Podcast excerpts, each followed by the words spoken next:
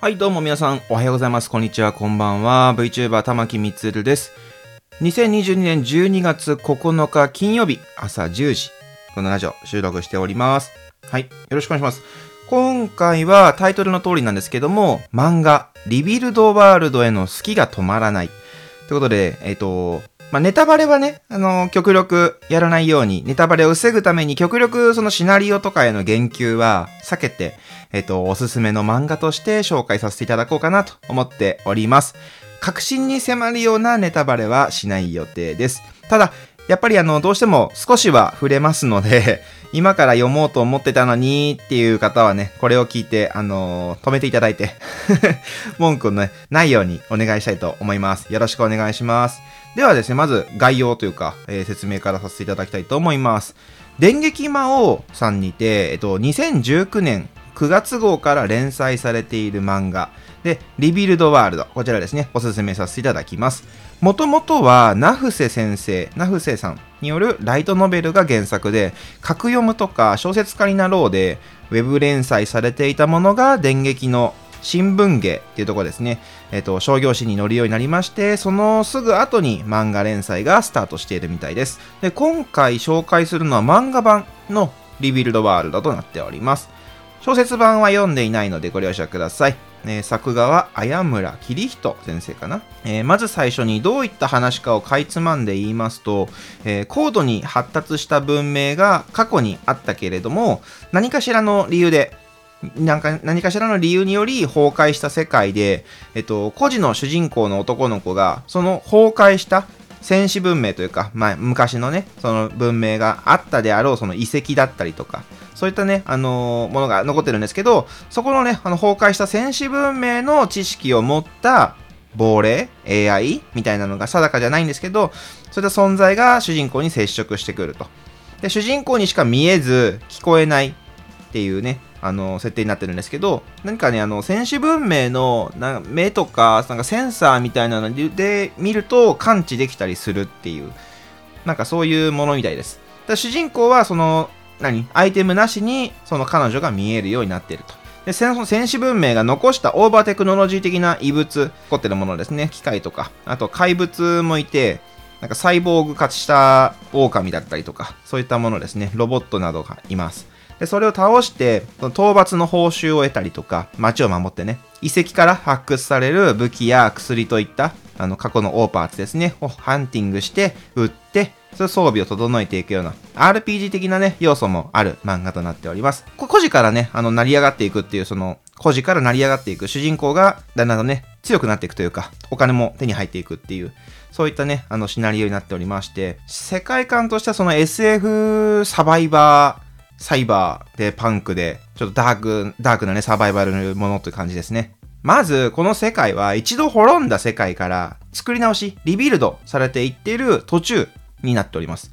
で、過去にめちゃめちゃ発達した文明があって、そのナノマシンだったりとか、光学迷彩、透明になれるね、技術、見えなくなるような、あの、技術だったりとかがあったり、あの、レーザー、バリアみたいなね、メカニカルなコード文明が一回滅んでるんですけど、その滅んだ後もですね、ところどころに残ってるんですね。さっき言ったあの怪物、サイボーグ化した狼とか、なんかその生き物が変化したものだったりとか、そのロボットだったりとか。まあ、なんですかね、よくわかんないですけど、人類にですね、敵対的な行動をね、取るんですよ。動物とかもそうなんですけど、サイボーグになってるんですけど、なんかね、ガトリングがね、狼から生えてたりとかするんですよ。生えてるんですよね。で、透明になれるロボットとかが巡回したりしています。まあ、よくわからないんですよ。そのな、なんでそうなのかっていうのがまだ語られてない。漫画の背景でも、その高層ビルが倒壊してできたであろう街並みだったりとか、その現存する建物で残ってるね、生き残ってる建物で暮らすスラムの人々とか、埋もれてしまっているその地下街だったりとか、地下鉄みたいなのが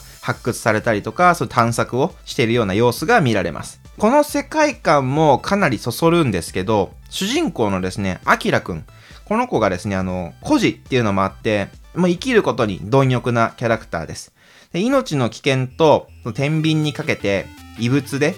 オーパーツを発掘して一発逆転を狙うっていうね、野生化したその重火器を体から生やした狼に追われたりとか、異物を持ってるんじゃないかっていうので、チンピラにね、絡まれて殺される寸前までね、行くんですけど、まあ、そこでヒロインのね、ヒロインなのかよくわかんないですけど、触ることができないですね。見ることと聞くこと、お話しすることはできる女性と出会って、あの、九死に一生を得ると。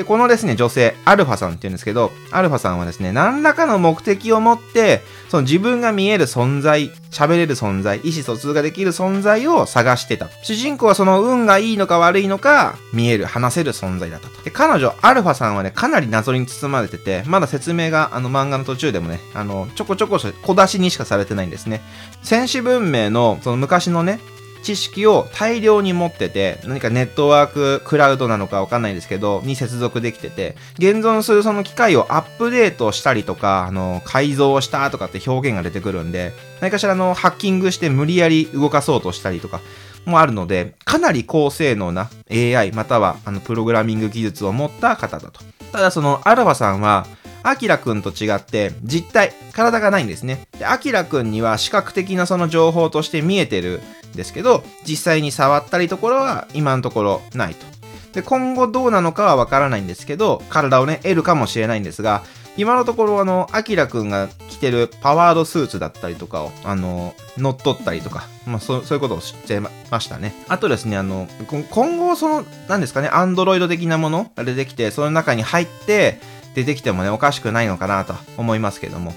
今のところそのオペレーションのサポートだったりとか、ホログラムで、主人公にしか見えませんからね、ホログラムで特訓をしたりとか、まあ、そういったあの、高性能な補助システムとしての役割がメインとなっております。あるいは知識ですね。で、あの、バイクの運転をなんかさせるんですよ、主人公の。アキラくんに。その時に、あの、パワードスーツ着てるんですけど、バイクの運転の姿勢制御とかをね、手伝ったりとかしているような感じでした。あとはですね、あの、アキラくんが命の危機に瀕した時だけ、その、手助けしてる様子があって、まあ、なんかロボット三原則に近いようなものが組み込まれている可能性があるんですね。人間に危害を加えてはいけない、人間の命令に従わなければならない、で、1と2にその違反しない限りにおいて、自身を守らなくてはならないっていうのがロボット三原則ね。これに近いようなものを取っているんじゃないかなと思います。ただ、あの、その命令されてるわけじゃなく、命令されてるっていうか、なんかその、命令を促すような会話をしたりとか誘導したりしてるような様子はあるんですけど、ただその、命の危険を察知して行動に移す判断をしているんじゃないかなという点で、かなり、まあ、高度な、事故で判断してるので、かなり高度な情報体じゃないのかなただ、先ほども言いましたけども、彼女ですね、アルファさんはですね、何かしら、何かしらの目的を持って、主人公のアキラくんをたぶらかしてる可能性があるんですね。で、伏線なのか何なのか、そういった描写がたびたび出てきます。これがあの、まあ、逆張りなのかわかんないんですよ。ただ、これ自体も謎に包まれてはいるんですけど、何かを目指すような、誘導しているような節があると。で今いる街をなんか出ていくように仕向けていくんじゃないかなとは思われます。やっぱりね、外の世界で通じるような装備を整えるために今の街に行って、その装備を整えて成り上がっていってる最中なんじゃないかな。なんかね、お金をね、入手しても、そんなはした金みたいな感じで言うんですよ。でも主人公は今まで孤児だったから、まあ、あの、贅沢な暮らしというか、え、これがはした金？みたいなそういうね、シーンがあります。と、まあね、主人公のアキラくんを差し置いて、長々と説明な必要、長々とね、説明が必要なくらい、謎の存在なんですよ、アルファさんは。ね、このね、アルファさん、育成して、孤児から成り上がりを目指しているというか、目指させているアキラくんなんですけど、主人公なんですけど、今日を生きて明日を迎えられればっていうね、そういうスタンスで、あの、目標がね、ちょっと低いんですね。巻き込まれ体質でなんか運が悪いとかっていう表現がねいっぱい出てくるんですけどアルファさんと出会ったことで一生分の運気を使い切ったみたいな表現をされるんですね不運にもね、その怪物の大ボス、大ボスというか、あの、巨大な群れだったりとか、人間の敵対勢力とかとね、勝ち合ったりしまくりますので。なかなか面白い話となっております。先がね、読めないんですよね、なかなかね。で、もともとがその孤児っていうのも主人公アキラくんはあるんですけど、周りの人間を信用できない境遇だったこともあって、周りの人間との摩擦がすごいです。逆にね、なんか母性に飢えてるというか、無意識に保護されてしまうのか、なんか可愛さとかあどけさな、あどけなさみたいなのがあるのか、同情をね、誘うような境遇や状況に多く遭遇しまして、まあなんか複数のね、女性に目をかけられてたりするんですよ。ちょっとね、あの、ハーレムチックな感じなんですけど、ただ、主人公はね、あまりそう、と、頓着してないというか、無意識な感じがあるんですよね。そこもいいなと。今後ね、奪い合いが起きるのかっていうと、そのハーレムの中でね、その可能性はね、かなり低いように思います。世界観なのか、その主人公のアキラくんの特性なのかわからないんですけど、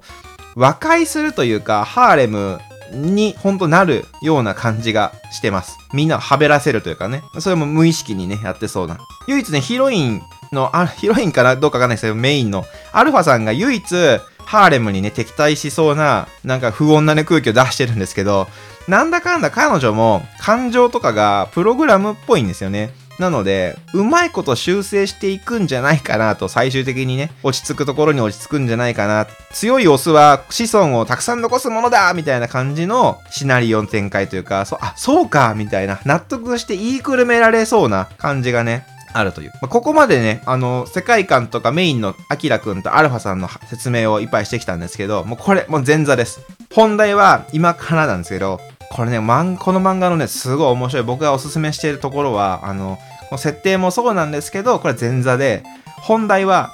手に汗握るアクションなんですよ。漫画だからなのか、あの、小説もそうなのかわかんないんですけど、もう、ド迫力なアクションが展開します。でしかも、泥臭いんですよ。もうあの、一回、滅んでる文明の外でやってるから、生きるか死ぬかギリギリの戦いを、その廃墟とかの中でやっていくんですね。まあ、あの、激アツなんですよ。昔オーパーツで作られた建物だったりとかして、銃弾が通らないとか、壁でできた建物が出てきたりとか、元病院なのかわかんないですけど、そういった施設に入ったりとか、なんかね、すごい、あの、世界観に没入感がすごいんですよね。で、もうその生きるか死ぬかギリギリの戦いがね、ずっと続くんですよ。熱い。この漫画のね、いいところ、そのチート能力、超常能力的なものを持ってるわけじゃないですか。アルファさんっていうね。ただ、それがね、ありがちな、あの、俺なんかやっちゃいましたみたいなのはないんですよ。自然と、自然とシナリオに溶け込んでて、わざとらしさがない。何かやっちゃいましたみたいなムーブはあるんですけど、それがちゃんとね、ちゃんと設定に沿ってるというか、あの、急に出てきて現実に引き戻されるみたいな感じはないです。まあ、結果だけ見ると、すごいトントン拍子になってるんですけど、主人公は結構命がけで、そこで怪我したりとか、もうほんと命からがらだったりとかするからこそ、やっぱどでかい報酬が得られてるんだっていうね、シナリオになってまして、ハイリスク、ハイリターン。もうすごいハイなんですよ、リスクがね。命ですから。命を天秤にかけてっていうね、話になってくるんですけど、もうそういうので、ね、かなり練られてます、話が。多分これね、来年、2023年の夏か秋ぐらいには、もしかしてアニメ化するんじゃねえかなと僕は思ってて、なんでかっていうと、まあすごい面白いっていうのまず一個あるんですけど、これとちょっと似た話で、似た話っていうかちょっとね、僕が似てるなって思ってるだけなんですけど、幼女戦記っていうアニメが、漫画が、小説があるんですよ。で、これは戦争ものなんですよ。で、主人公が現代の日本からの転生者で極度のリアリスト。サラリーマンやってた時代もあって、その前世ね。会社のために仕事ができないやつは、お前はリストラって勧告をするのは当たり前。そんな仕事できないやつは当たり前、されて当たり前。歯車が歯車足り得ないんだから欠陥品。だからお前は交換しますっていうようなスタンス。それはね、淡々とこなすのは、あの、当たり前です。社会人として当たり前ですっていう考え方なんです。もうすごいリアリスト。感情とか、その同情とかのその感情論っていうか根性論とかは、理論としては存在を知ってると。でも、それを使う場面、カードとしてそれを切るかって言われると今じゃないみたいな、そういう風に考えていくぐらいの理論派です。それが世界大戦以前の欧州かどっかのね、方向のどっかの国に近いような別世界に転生するんですね。帝国に転生するんです。で転生させた神様を、まあ悪魔か神かわからないから、存在 X って仮称して、頂上の存在の花を明かしてやろうみたいな。お前の好きにはさせないぞと。お前に運命をいじられたまるか、俺は玉でお前を乗り越えてやるみたいな感じなんですよね。で、その立身出世というか、平穏無事に生きてやろうとするんだけど、存在 X はそんなリアリストに、もう神様の存在を信じさせて、もう信徒にしてやろうと。で、神に祈りを捧げさせて、改心させてやろうっていうので、その運命のいたずらを持って、主人公を追い詰めていく。っていう話なんですけど、これもね、あの戦略とか軍略とか戦闘シーンの過激さ、主人公が元、その得ている神様からの恩寵による強大な魔法力だったりとか、生前のね、歴史の知識から導き出される世界情勢の流れ、人類に対する評価から理路整然とした理論武装、もう頭の中にあるから、その極度のリアリストとしての主人公の特性を使って望んでない最前線に投入され続ける。悪魔的に、いや、あの、存在 X 的に面白い小説を原作とした漫画アニメがあるんですけど、これはね、アニメ化決定してるって打たれてるんですけど、いかんせん、次の話が、旧ソビエト、現ロシアに似た国とその連合軍とのあれやこれやっぽいんですよね。だから、正直な話、政治的な事情によって、今年来年、まあ、あるいはしばらくは、アニメ化できないんじゃないかなと。見送られてしまうんじゃないかなと思われます。そうした場合に、このポスト幼女戦記、この過激さをも、この過激さに似合う、釣り合う作品はってなった時に、ポスト幼女戦記はこのリビルドワールドじゃないかなと僕は思ってるんですね。もうこれね、このリビルドワールドはジャンプスクエアでもいけるんじゃねえかっていうぐらい少年漫画なんで、ゴールデンタイムというか、もうそこも狙えるんじゃないかなと思えるぐらいの要素は持ってるので、力は持ってると思うので、今のところね、その内臓が吹き出したりとかはないし、主人公以外のね、人間はパタパタ死ぬこともあるんですけど、ただね、これはいけるんじゃないかなと。すごい個人的な感想も含めましたが、以上、漫画リビルドワールドについておすすめをさせていただきました。ありがとうございます。この他のおすすめの漫画がありましたら教えていただければと思いますので、Twitter、マシュマロメール、ホームページのお便りフォームからお気軽にご意見ご感想いただければと思います。はい。では、よろしくお願いします。それでは、またね。